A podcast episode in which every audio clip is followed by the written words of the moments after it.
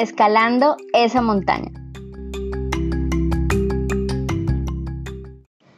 Retomando el tema de las etapas de la empresa, según la autora Loredana Padurean, y para mayor referencia a ella, los invito a escuchar el episodio que se llama Sal de la jungla, donde allí hablamos efectivamente de que las etapas de un emprendimiento van de salir de la jungla, escalar una montaña y luego navegar en el océano.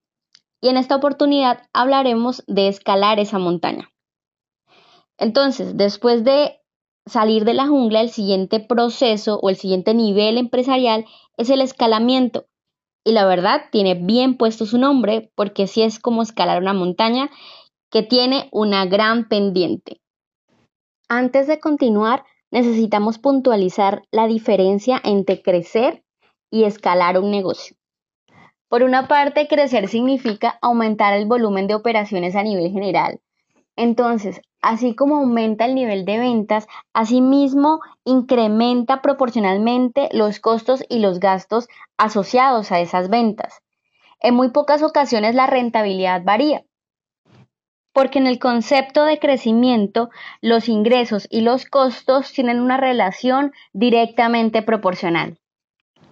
Entre tanto, escalar implica romper esa relación directamente proporcional entre los ingresos y los costos.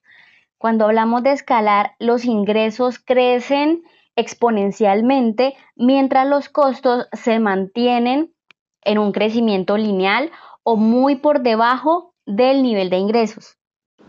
Un ejemplo numérico nos ayudará a entenderlo mejor. Crecimiento es cuando en el año 1 hubo un nivel de ventas de 50 millones con un nivel de costo de 20 millones. Y el año 2 hubo un nivel de ventas de 100 millones, pero los costos ahora son de 40 millones. Si hacemos el cálculo, tenemos un margen bruto de un 60% en el año 1 y un 60% en el año 2.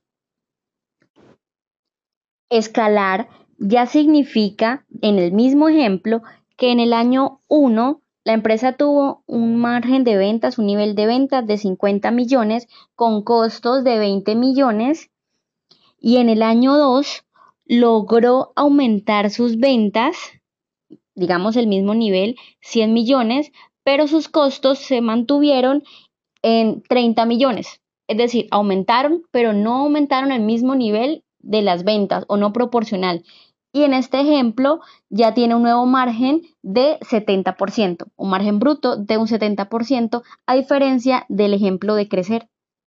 Además, escalar implica mantener un comportamiento exponencial por varios periodos, no solamente del año 1 al año 2 o un periodo a otro, sino un comportamiento continuo. Para nuestra autora en cuestión, Loredana, escalar implica unas características más cualitativas que el mismo desempeño financiero. Sin embargo, estas características cualitativas están muy ligados a los comportamientos que se requieren para lograr, de hecho, ese escalamiento financiero. Una de las advertencias que Loredana nos muestra sobre escalar una montaña, a diferencia de estar en la jungla, es que la montaña requiere equipo especializado, requiere herramientas, pero también un equipo soporte, ya que mientras que en la selva sobrevivir solo es lo más común porque el ambiente es altamente competitivo, el clima y las condiciones de la montaña obligan a tener una ruta, un plan y sobre todo una meta fija. El emprendedor podrá identificar cuando su empresa le está requiriendo equipo de montaña, es cuando empieza a requerir una estructura y una organización para poder crecer.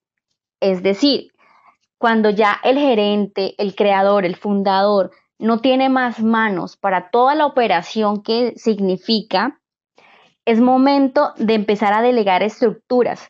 Entonces ahí tenemos las divisiones, tenemos personal encargado, tenemos funciones y no solamente las funciones, sino todo un equipo de procesos, todo un conjunto de procesos que va a permitir que él empieza a concentrarse en llevar al equipo por la cima de la montaña mientras el equipo se desempeña en la operación diaria. Para ser más claros, en el momento en que la empresa empiece a cruzar su punto de equilibrio económico, es decir, que empiece a tener como tal beneficios y no solamente pérdidas debido a la inversión inicial, allí puede estar pensando en organizarse para poder escalar. Ahora bien, ¿cómo poder lograr esta hazaña del escalamiento? Primero, dele forma a su empresa, dele estructura organizacional. He visto muchas empresas con más de 10 años en el mercado, sin procesos definidos y con sus colaboradores haciendo de todo sin ningún ton ni son. Para iniciar y sobrevivir se requiere flexibilidad, es cierto, pero ya en este punto se requiere disciplina, planeación, organización. Recuerden que también se puede morir de mucho éxito y eso lo hablaré en otro episodio. En segundo lugar, Identifique si su producto o servicio es escalable. Si no, hay que buscar cómo puede serlo. El modelo de las franquicias también es una vía. En el ejemplo vimos que los costos aumentan, pero hay algunos productos que no necesariamente. Por ejemplo, los productos digitales, una vez producidos, distribuirlos incrementa las, las ventas, pero no necesariamente el costo. Además, hay procesos industriales o tecnología que logran economías de escala que nos ayudan a minimizar los costos a medida que la producción aumenta.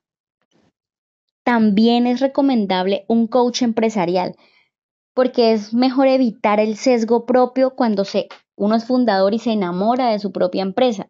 Se necesita una mirada objetiva que le ayude realmente a encontrar las debilidades, pero también las fortalezas y cómo potenciar este proceso. Finalmente, estimado empresario, si su empresa ya está consolidada en el mercado, este tema también le incumbe porque las startups, que en pocas palabras son esas empresas que desde su inicio son proyectos que desde sus inicios tienen gran potencial de alto impacto, es decir, de mucha escalabilidad, son las que mayor tienen la atención de los incentivos económicos tanto inversionistas como de los respectivos gobiernos y se busca maximizar este potencial de, los, de las startups que pueden llegar a ser su competencia directa. Además, no está mejor mantener y consolidar su presencia en el mercado escalando en lugar de creciendo.